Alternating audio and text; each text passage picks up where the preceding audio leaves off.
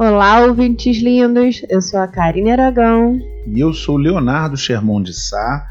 E sejam muito bem-vindos ao episódio número 11. Nesse podcast que inunda o seu cotidiano, nós vamos refletir sobre o coronavírus e sobre os impactos da chegada dessa epidemia de caráter mundial, pontuando as nossas possibilidades de responder a isso de maneira individual ou coletiva. Vamos mergulhar? Vambora!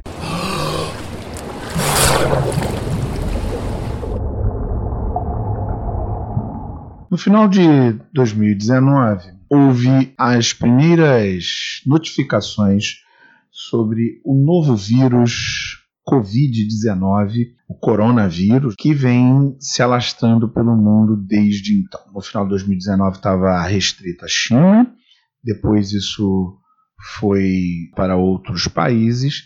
E o momento que a gente vive agora, nós estamos observando a constituição de uma pandemia. Já vivemos isso há relativamente pouco tempo com H1N1 e agora, ao que parece, a situação está indo pelo mesmo caminho. Já são 90 mil casos no mundo inteiro. No Brasil, a doença já chegou, nós já temos casos confirmados no país. E ao que tudo indica, devido às características do vírus, devido à capacidade de contágio que esse vírus já apresenta, essa epidemia vai longe ainda nós todos começamos a pensar no que é possível fazer para proteção. Recentemente eu estive nos aeroportos aqui, em Congonhas, no Rio de Janeiro também, em Santos Dumont, e vi muitas pessoas vestindo máscaras. Muitas pessoas também têm comprado álcool gel nas farmácias, como uma tentativa de conseguir algum nível de proteção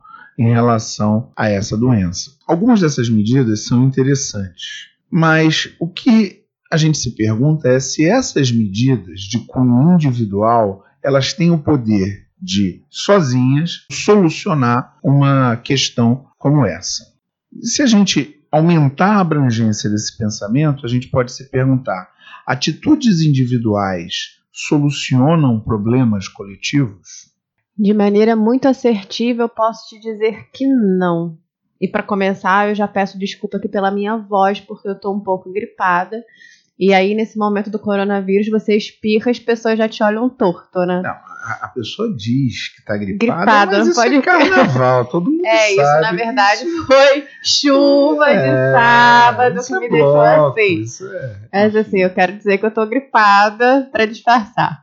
Mas, respondendo a pergunta de maneira muito assertiva, eu acho que não. Né? Na minha visão, atitudes individuais não solucionam problemas coletivos. Mas essa resposta, assim, direta, é apenas uma simplificação, falsa simplificação, porque essa questão ela abre para dois, dois pontos, né? Pelo menos eu vejo dois pontos aí bem complexos. Primeiramente, acho que a gente consegue observar que essa discussão se instaura no momento de individualidade hiperbólica, né? no, no momento de individualidade extremada, numa naturalização daquela ideia do salve-se quem puder e nem olhe para os lados. Então eu vou lá na farmácia, acabo com estoque de máscara porque eu quero me proteger de qualquer maneira e vou pensando sempre naquela sensação de do outro como inimigo quando eu tenho que me proteger de maneira exacerbada. Tem aí, por exemplo, em relação ao coronavírus, aquela hashtag que a gente já até comentou aqui, eu não sou o vírus, né? Que muitos chineses é, desenvolveram nas suas redes sociais porque foram vítimas de preconceito. Ou algumas assertivas assim divulgadas no, no Twitter, que, meu Deus, Twitter para mim vai virar um estudo antropológico de o vírus é chinês, sabe? Essa criação de, de, um, de um inimigo, né? E eu acho que o que sustenta muitas vezes essa individualidade hiperbólica é uma sensação divulgada comercialmente de que nós estamos numa constante insegurança, né, no momento quase apocalíptico, no, no fim dos tempos. E aí é óbvio que eu não estou dizendo aqui que a gente não tem que ter medo, que a gente não tem que se proteger, que a gente não tem que pegar lá as informações da OMS, da Fiocruz e lavar as mãos, né, como eles colocam pra gente, ter esse que na verdade deveria ser nosso hábito sempre. Você deveria chegar a casa, minha mãe agora tá ouvindo isso com orgulho no coração, porque ela sempre falou isso para mim. Você tem que chegar a casa e lavar as mãos. A primeira coisa que você vai fazer é lavar as mãos. Você não vai abrir a geladeira, Você tem que espirrar e, obviamente, botar a mão na frente, depois lavar as mãos. Então, são cuidados básicos que a gente tem que ter. E, e obviamente, eu não estou dizendo que isso não é alarmante, né? Mas eu acho que, né, que a gente tem que ter esse cuidado, mas também ter um certo respaldo, sabendo que notícias ruins vendem, né? Sabendo que a espetacularização vende, sabendo que o conflito vende, que tragédia vende. Então existe uma atração nossa psíquica pelo grotesco que muitas vezes a mídia explora. Então não é a, não proteção, mas é o discernimento né, do que, que é informação para te garantir um certo cuidado e do que, que é informação real. E aí, nesse sentido, quando a gente entra numa situação assim de, de alarde, de pandemia, eu tenho a impressão de que a gente desaprendeu a acreditar no coletivo. Né? Eu tenho essa, essa sensação que é o que acontece, assim, a minha, minha veia literária me faz logo transportar para a obra do Saramago, para o ensaio sobre a cegueira, né, em que a gente tem ali, assim, resumindo muito essa perspectiva, que o Saramago aponta várias questões ali, mas a gente tem uma epidemia né, de cegueira branca, como ele vai chamar, que toma os indivíduos de uma cidade, esses indivíduos são postos em quarentena, e ali naquele momento de quarentena, eles são obrigados a dividirem recursos limitados. E a gente vai vendo ali quase meio um Walking Dead, né? Não é a minha série do coração, Walking Dead, eu não vi tudo, mas assim, pelo que eu tenho a impressão, por alguns capítulos que eu assisti, alguns episódios, para a cena do ensaio sobre a cegueira é aquilo ali. É cada um por si, porque a gente está aqui no momento em que se você não cuidar de você, ninguém vai cuidar e dane-se o coletivo, que vale é a minha salvação. O próprio Saramago, eu gosto muito de, de ler cartas de escritores, né, em um momento, em alguma uma carta que ele troca, e ele é indagado por esses personagens do ensaio sobre a cegueira, tem uma frase dele que para mim é muito representativa dessa sensação, né, que ele diz assim: Nós não somos bons, tenhamos coragem para reconhecer isso. E ele vai dizer que nessa situação de pressão, né, de, de, alarde, a gente coloca esse nosso pior lado que muitas vezes a gente vai escondendo dessa individualidade extrema para fora. Então, para mim, esse é um ponto. Atitudes individuais solucionam problemas coletivos? Não, não solucionam. E a gente precisa tomar cuidado com essa falácia de achar que a ação individual, que a atitude individual se sobrepõe ao coletivo. Mas também tem um outro lado que é levantado nessa ideia, né? O que, que eu faço em relação a isso? Né? Eu sei que não vai mudar, mas aí eu paro numa letargia. A gente para também e não, não toma atitude nenhuma. Né? Isso, eu, essa perspectiva de pensar que a minha atitude, ela muitas vezes é uma atitude individual, mas tem impacto no coletivo, foi uma proposta de vida para modificar certos aspectos da minha própria vivência, né? Por exemplo, eu não compro já há algum tempo, há uns cinco anos, cosméticos de marcas que fazem testes com animais. Eu tive o trabalho, junto com a minha irmã, que é maravilhosa, que pesquisa muito sobre isso, de reformular todas as marcas de cosméticos, de shampoos que a gente usa. E aí eu sei que é lógico que a empresa X, né, da qual eu deixei de consumir produtos, talvez ela não tenha impacto nenhum em relação à minha decisão, perante a minha decisão. O que não vai impedi-la de continuar usando animais para fazer testes. Mas apesar disso, apesar de ter essa consciência, eu tenho um certo conforto, que aí é uma questão individual, eu tenho certo conforto quando eu né, me olho no espelho e digo assim, cara, eu não compactuo com essa prática. Ou quando eu vejo uma postagem sobre isso e disso, e digo, poxa, legal, eu colaboro para que isso diminua, por mais que não impacte diretamente a empresa. E assim, nas minhas decisões diárias, isso é muito colocado. Quando eu penso assim, eu vou desligar a torneira para escovar os dentes. Eu vou carregar o meu lixo na mão, na minha bolsa, até encontrar uma lixeira adequada. É, eu não vou compartilhar uma notícia sem antes atestar que ela é verídica. Né? Ah, tem milhares de pessoas aí compartilhando. Tá bom, mas eu não quero ser uma delas. Isso pesou na minha decisão, por exemplo, também de diminuir drasticamente o consumo de lactose e de parar de comer carne. Né? Eu sei, porque eu tenho acesso à informação, então eu sei que o consumo de carne, que a produção de lactose, impactam diretamente o meio ambiente e muitas vezes estão relacionadas aos maus tratos aos animais. Então, a minha maneira de contribuir seria essa. Por mais que eu veja assim, cara, eu comer carne não é o que vai fazer diferença. Eu sei. Mas se todo mundo pensar assim, ninguém faz nada. E assim, é, é um, uma atitude que eu acho que a gente precisa tomar para nossa vida. Mas a gente não teria então, já que existe esse pensamento de que essa ação ela é de baixo impacto, a gente não teria que procurar uma outra ação que tivesse mais impacto? Ou a gente deve se satisfazer com essa sensação quentinha de ter feito alguma coisa, mesmo que aquilo seja irrelevante na solução real do problema? Eu acho que a gente tem que procurar outra ideia, sim. Adorei a expressão, ficar naquela sensação quentinha. Como assim, ah, você tá confortável aí, né? Você não resolveu, tá se achando, achando que tá salvando o mundo. Acho que não, acho que isso seria uma falta de discernimento.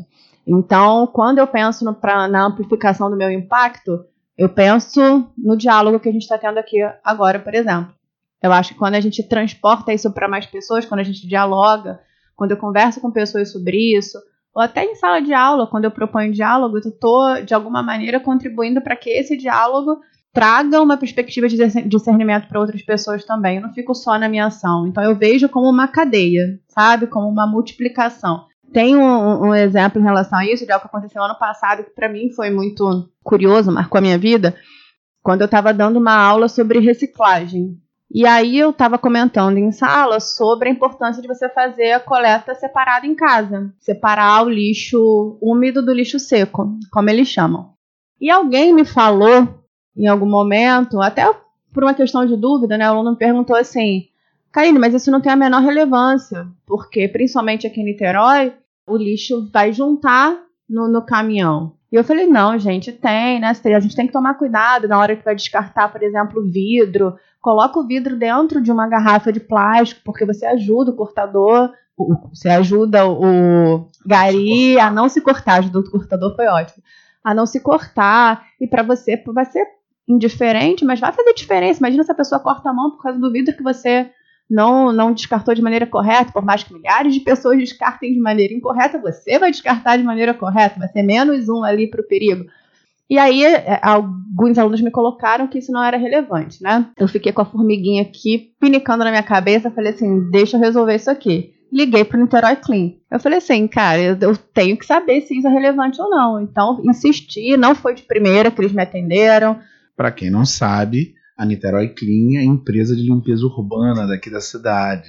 Gente, tem um amigo para te trazer para terra quando vocês forem assim uma pessoa como eu, né, que fala como se todo mundo conhecesse essa realidade. É. Mas então é isso, a empresa aqui de Niterói, né, de coleta de lixo, de limpeza urbana, Niterói Clean. Eu liguei para eles para saber se era relevante, né, se essas atitudes eram relevantes ou não. E aí depois de um certo trabalho eles me responderam que sim, que é bom quando a gente, eles pegam lixo separado, lixo úmido, lixo seco, que sim, é importante você descartar o vidro dentro do plástico. E aí isso ratifica para mim essa premissa que eu tomei como vida, né? Existe a, a noção básica de que a minha atitude individual é um impacto mínimo, mas impacta. Então, mesmo que esse impacto seja mínimo, eu vou fazer. Claro que sempre pensando que a minha individualidade nunca vai se sobrepor à coletividade. E isso, logicamente, não me faz uma pessoa muito melhor do que as outras. Mas é uma forma que eu tenho de tentar impactar positivamente, né? De maneira consciente. E aí eu vou por, por esse caminho de vivência. Mas, e você? Leonardo chamou o amigo que me traz para a Terra. Você acha que, você acredita que as atitudes individuais solucionam problemas coletivos? Fala um pouquinho desse impacto pra gente. O individualismo foi um ganho quando ele surgiu como ideia, isso lá nos idos do século XVIII, principalmente através do iluminismo, né, o início do liberalismo.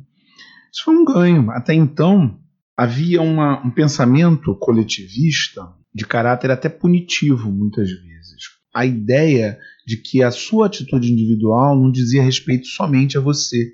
Na verdade, era relativamente comum que um rei, um senhor feudal, que se achasse ofendido por um determinado indivíduo, punisse aquele grupo em função das atitudes de um indivíduo. Essa ideia da, da individualidade, do individualismo de uma maneira geral, ser o elemento central da sociedade, ela é uma ideia que vem do iluminismo e ela foi muito importante para constituir o Estado de Direito que foi formado e que é a base das constituições e da organização social dos países democráticos no mundo inteiro. A democracia só pode existir se existirem indivíduos livres.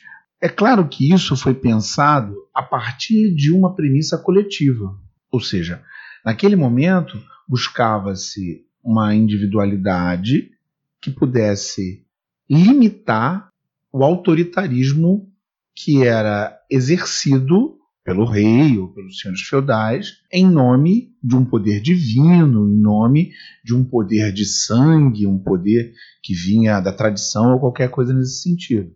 Então, quando a gente vê um documento claramente iluminista, como por exemplo é o caso da Declaração de Independência dos Estados Unidos, a gente vai perceber esse traço, um elogio a um individualismo. A Declaração da Independência dos Estados Unidos, que é um documento bastante conhecido, diz assim: Consideramos essas verdades como auto-evidentes. Todos os homens são criados iguais, que são dotados pelo Criador de certos direitos inalienáveis, que entre estes são vida, liberdade e busca da felicidade. Então, no momento em que se diz que todo mundo é igual, significa que cada individualidade é dotada de certos direitos que são inalienáveis. É claro, aqui eles partem de uma perspectiva religiosa, mas essa é a base para tudo que a gente tem hoje em dia. Quando a gente diz que as pessoas têm direitos e garantias fundamentais, como estão escritos no capítulo 5 da nossa Constituição, os direitos e garantias fundamentais do cidadão, a gente está fazendo uma alusão a essa ideia. Todos nós somos indivíduos dotados de direito dentro dessa estrutura que é a do Estado democrático.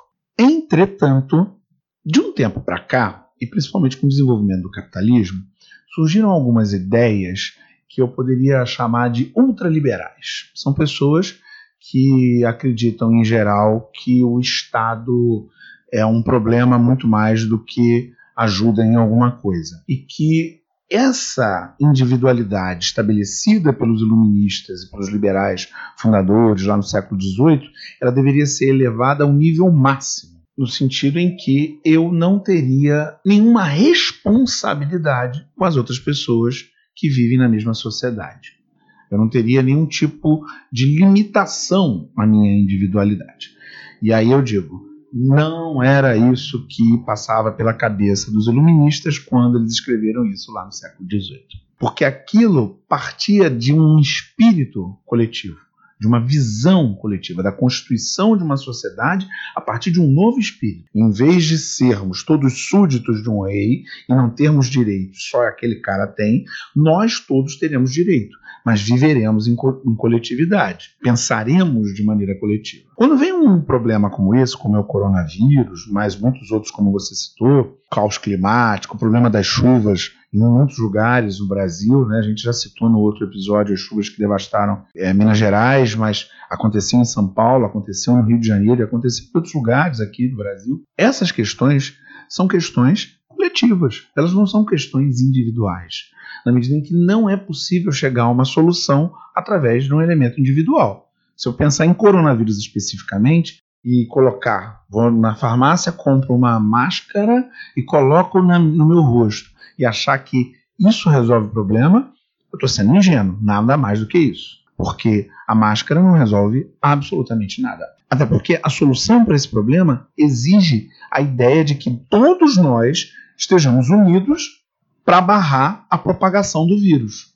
Se eu penso apenas em mim, apenas no meu grupo, e penso assim, ah, eu vou conseguir evitar que essas pessoas aqui não se contaminem. Se esse for o meu espírito, está tudo perdido, porque não há como fazer isso. Não existe essa possibilidade. Se eu tiver que sair para trabalhar, se eu tiver que sair para estudar, se eu tiver que.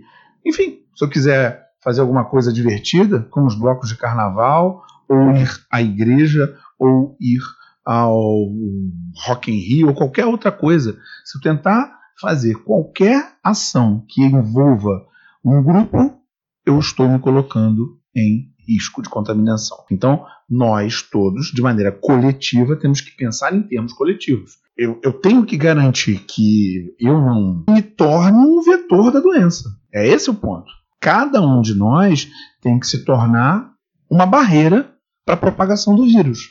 Porque é isso que vai fazer com que o vírus não se, não se transforme numa catástrofe gigantesca. Você falando isso, me vem à cabeça direto a questão da vacinação.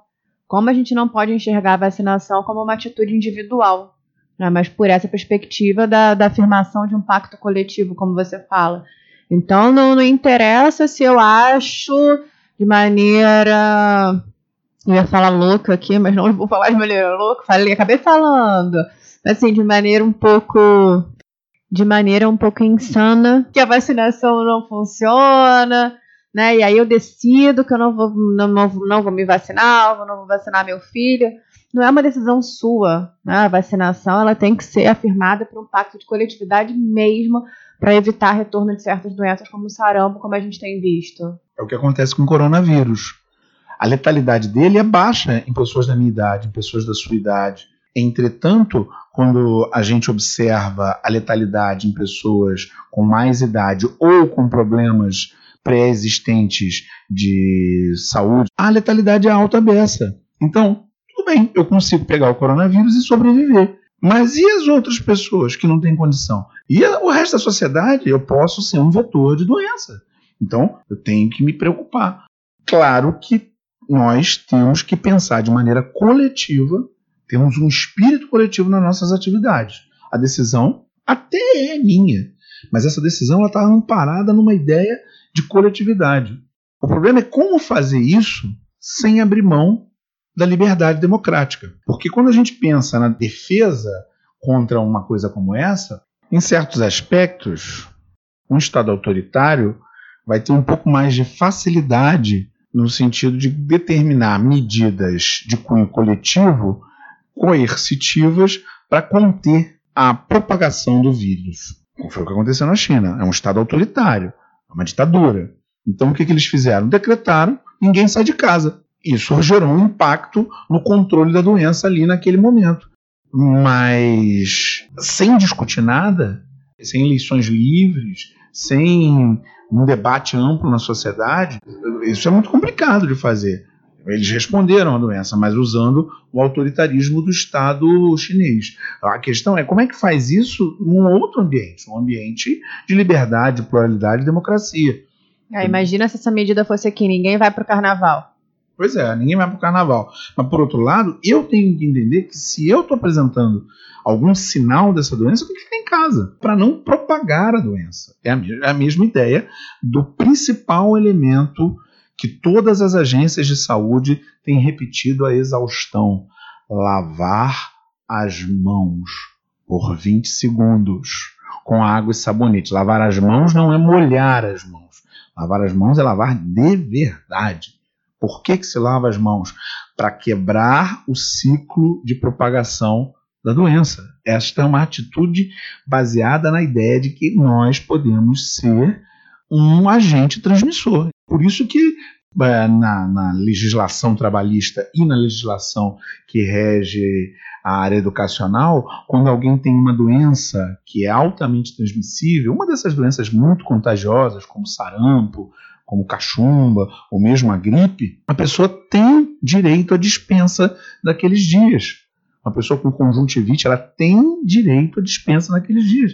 Mas não, não é só porque ela está impossibilitada de ir, ela pode estar tá até se sentindo muito bem. Pode até ser um caso leve. Pode até ser um caso leve, ela está se sentindo muito bem. Mas ela não pode estar tá ali, porque senão ela vai contaminar as outras pessoas. No momento em que a gente quebra o ciclo, nós, como sociedade, a gente quebra o ciclo de transmissão, a questão se soluciona. Então, a resposta é não. A minha experiência individual não dá conta da coletividade. A experiência coletiva é muito maior do que eu sou. Logo, eu posso sim tomar decisões, mas eu tenho que ter em mim o tempo todo um espírito coletivista. Nesse sentido, eu pergunto a você, e agora, José? E agora, José? Então, Karine, o que faremos numa situação de pânico que está se desenhando, em que as pessoas estão aí procurando alguma solução para se defender de uma questão como essa, na impossibilidade de problemas coletivos serem solucionados por atitudes individuais, o que faremos? Quem poderá nos ajudar? Quem poderá nos ajudar? Essa é do Chapolin Colorado, não é? é? Então, quem não assistiu, quem não é, não tem a, eu ia falar a nossa idade, mas a gente se uma diferença. o quê? Cantei.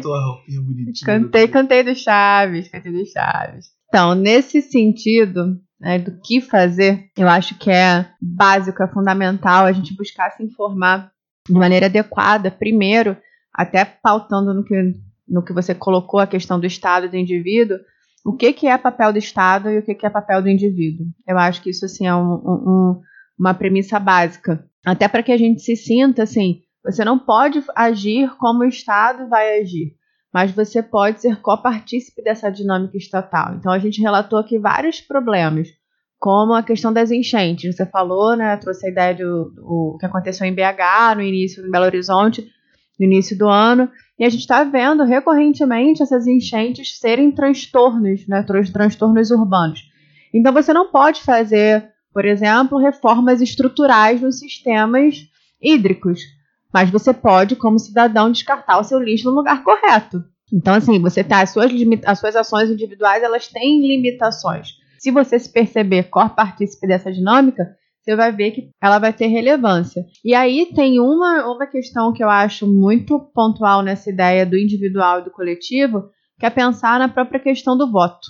Né? O voto, para mim, é uma ação individual de total impacto coletivo. Então, se o cuidado ambiental, por exemplo, me é um tema sensível, eu vou tentar eleger representantes que abordem esse tema com cautela, com seriedade, porque isso é importante para mim. E é claro que nas minhas ações diárias eu vou agir nesse mesmo sentido. Né? Eu não vou ser hipócrita de procurar um representante que trate o meio ambiente com cautela e eu no meu dia a dia não agir da mesma maneira. Então acho que é fundamental que a gente se importe com essa ação, com esse direito nosso, né, ao voto. Então na hora que você for votar, procura, né, quem é esse representante político que você quer eleger. Procura quais são as premissas dele, procura qual é a trajetória política, se houver, para ver se realmente ele representa o que você espera de uma coletividade, já que ele é o representante coletivo ali. Então, eu acho que a gente tem que se valer mais dessa ferramenta da gente, que a gente tem, que às vezes eu observo que a gente só pensa nisso. No momento de você votar, você vota, elege representante muitas vezes, depois você não acompanha também se ele está cumprindo com todas as pautas que foram estabelecidas. E ao longo da, da, vida, de maneira geral, não só de dois em dois anos ou de quatro em quatro, a gente tem que se preocupar com essa, com essa esfera. Então eu vejo isso como uma ferramenta importante nessa noção do do seu impacto individual para o coletivo. Dá trabalho? Dá trabalho. Mas a gente não tem melhora sem sair da, da zona de conforto. Né? A gente não tem uma melhora coletiva pensando nessa abrangência sem sair da zona de conforto. Mas e você? O que, que você acha? O que, que a gente. Quem poderá nos salvar nesse sentido? Nós mesmos. Se não há solução individual para problema coletivo, a única solução é cada vez mais reforçar as atividades coletivas. Não há como eu sair dessa sozinho. E a gente só consegue essas soluções coletivas no coletivo, se juntando, se, se organizando. Existem igrejas, existem sindicatos, existem escolas, existem universidades, clubes, blocos de carnaval, muitos espaços de ação coletiva. E esses espaços de ação coletiva que, em geral, têm uma determinada função, eles podem ser e devem ser espaços de diálogo, reflexão e ação quando existem problemas coletivos. Tem que se juntar. Ora, no meu condomínio, né, na, na pauta da reunião condominial, tem que estar tá isso lá posto. O que, que a gente vai fazer em relação ao coronavírus aqui no condomínio? Como é que a gente vai fazer para que a propagação seja impedida aqui nesse prédio? Ou aqui nesse bloco, ou aqui nesse clube. As ações da sociedade civil, elas são fundamentais, inclusive no sentido de pressionar os governantes quando os governantes não atuam da maneira como é esperado. São as ações coletivas que vão pressionar para melhoras e vão também agir no sentido de fazer o que é necessário ou o que é possível é, dentro da sociedade civil para ajudar na, na, na contenção dessas questões. Uma questão como essa não se resolve sozinho, mas a gente também não precisa estar sozinho, a gente pode atuar de maneira coletiva. E com isso a gente vai chegando ao final, mas não sem antes ler as mensagens de todas e todos vocês que vêm conversando com a gente, nadando na modernidade líquida esses dias todos. Vou pontuar duas mensagens que chegaram super interessantes em relação à nossa discussão, em que a gente perguntava se o caráter de um autor ou de um autor mancha a obra dele ou não. E aí o Tauan dividiu com a gente a angústia dele em relação ao filme Beleza Americana, pela participação do Kevin Spacey. A gente sabe que pesam algumas acusações contra o Kevin Spacey, e ele compartilhou a ideia de que não consegue mais olhar para o filme, assistir um filme que ele gostava bastante sem se incomodar com a figura do Kevin Spacey. Perdeu o encantamento, né? Perdeu o encantamento, que foi uma expressão que a gente usou bastante nesse episódio. E eu, da mesma forma, dividi com, qual, com Tauan, divido hoje com vocês, que eu parei de assistir a série House of Cards também, porque começou a me incomodar aquilo que a gente comentou, que eu comentei na semana passada, de não conseguir desconectar autor e obra. Uma outra mensagem também que chegou super interessante foi da Drica Barcelos, que comentou com a gente um episódio que aconteceu na última sexta-feira, em que o diretor Roman Polanski, que a gente sabe que pesam algumas acusações gravíssimas. Não, no caso dele não são acusações. No caso dele é, é fato totalmente verificado. Inclusive ele confessou o estupro de uma menina de 13 anos em 1977, utilizou drogas para cometer o estupro. Ele foi sentenciado, ele chegou a ficar alguns dias na prisão e depois, no desenrolar do processo, ele saiu, ficou em liberdade vigiada, aquela coisa toda. E numa dessas bobeiras da justiça americana, ele fugiu para a França, da onde ele nunca mais saiu de lá para nenhum país que tenha acordo de extradição com os Estados Unidos. No caso dele, não é uma acusação que ainda precisa passar pelo processo de verificação, de julgamento e tudo mais. Um acusado pode ser culpado ou não. No caso dele, não. Ele é culpado e foi inclusive condenado e é procurado pelo crime. Então vamos lá, pesam condenações contra o Roman Polanski e ele recebeu o prêmio de melhor diretor num evento que é considerado o Oscar francês, que é o César, né, pelo filme O Oficial e o Espião. Nesse momento de recepção do prêmio, várias atrizes se levantaram e saíram desse salão onde ocorria a premiação, como uma espécie de não aceitação de revolta por ele mesmo que esse fosse um diretor, né, que seja um diretor maravilhoso, mas a persona dele, nesse caso, até porque são fatos, né, são situações comprovadas, destituiria toda a possibilidade dele ganhar esse prêmio. E aí essa discussão coincidentemente veio à tona no momento, na, na mesma época em que a gente fez um programa sobre isso. Eu confesso que se eu tivesse lá nesse momento, eu seria uma que levantaria e iria embora. Eu acho que nessa situação não tem uma não tem o que desceria para mim como qualidade artística, né? É impressionante que um caso ocorrido em 77, uma coisa dessa gravidade, gere problemas para ele conseguir financiamento para os filmes, para ele conseguir trabalhar normalmente, porque um filme é algo tremendamente, tremendamente complexo, exige muita gente para fazer. Então é, é, impressionante que a carreira dele não tenha acabado. Ele ganhou o Oscar muito depois desse, desse acontecimento. O Oscar que ele ganhou pelo o pianista é um Oscar da década de 90 e ele continua produzindo até os dias de hoje, participando de, de premiações como isso, se isso não fosse relevante, né? Enfim, é, é realmente impressionante. A gente recebeu uma mensagem muito interessante do João Quintela, refletindo sobre o episódio número 9, o episódio em que a gente se perguntava se valia tudo no carnaval ele se refere à nossa discussão sobre as marchinhas de carnaval, em que um bloco das mulheres rodadas estabeleceu um repertório em que algumas marchinhas não entrariam por problemas relacionados a preconceito. E um dos elementos é a utilização do termo mulato, mulata, na verdade. Ele manda uma mensagem analisando e refletindo que existem historiadores que afirmam que a etimologia a origem dessa palavra não seria uma origem racista, na medida em que essa palavra poderia ter vindo da, de uma palavra árabe, mulad ou muladim, que significa filho de mãe não árabe, ou seja, um sujeito miscigenado, certo? Então, não seria uma, uma origem pejorativa nesse sentido. Na verdade, essa palavra ela é uma palavra em disputa com relação à sua etimologia. De fato, existe quem diga que vem desse, desse caminho.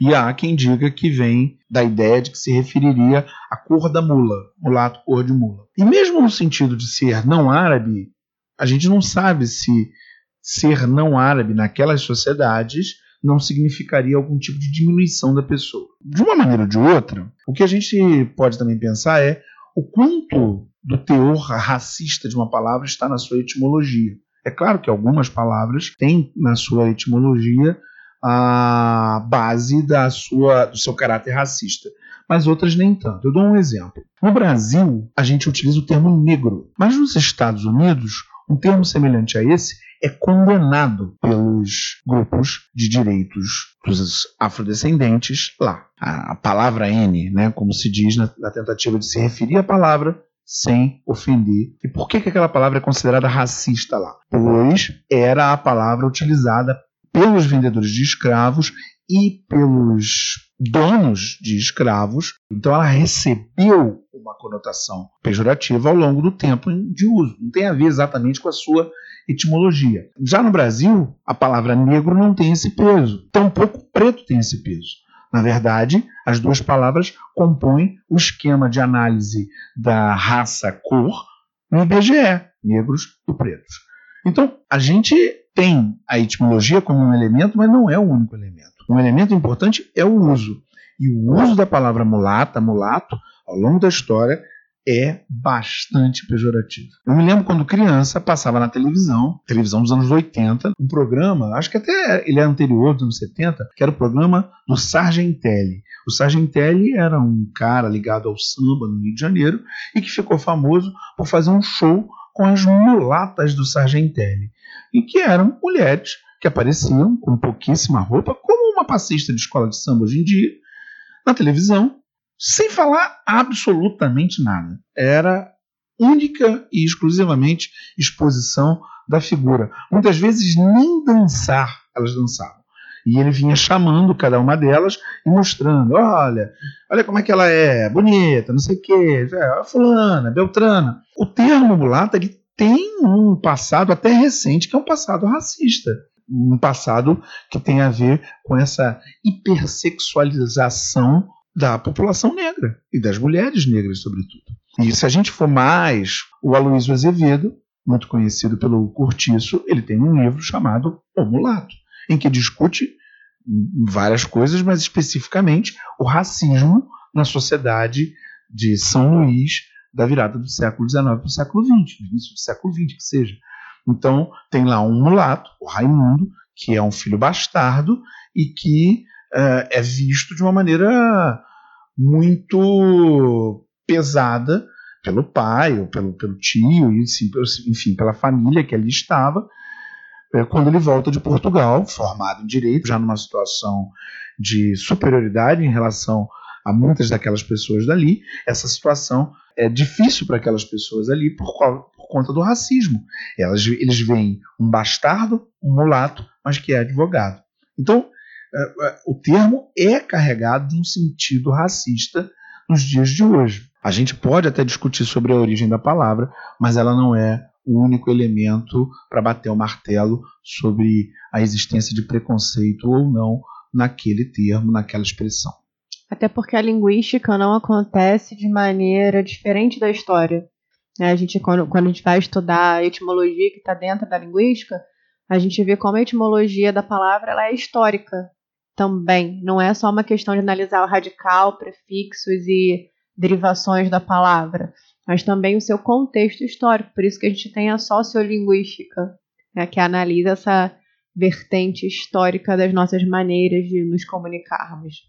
Nessa linha, se vocês quiserem se comunicar com a gente, assim como essas pessoas fizeram, Adriano, o Tauão e o João, que pra gente isso é muito legal, vocês podem nos encontrar nas nossas redes nas redes pessoais, Karine Aragão, escritora, Léo Sherman, Leonardo Sherman, Instagram, Twitter, Facebook. Tá em todas, gente. Ou nas redes do canal, que são nosso Instagram, NML Podcast, nosso Twitter, Na Líquida, e nosso canal do YouTube e Facebook, Nadando na Modernidade Líquida. Um beijo para vocês, gente, e até a polêmica da semana que vem. Valeu, galera. Até semana que vem.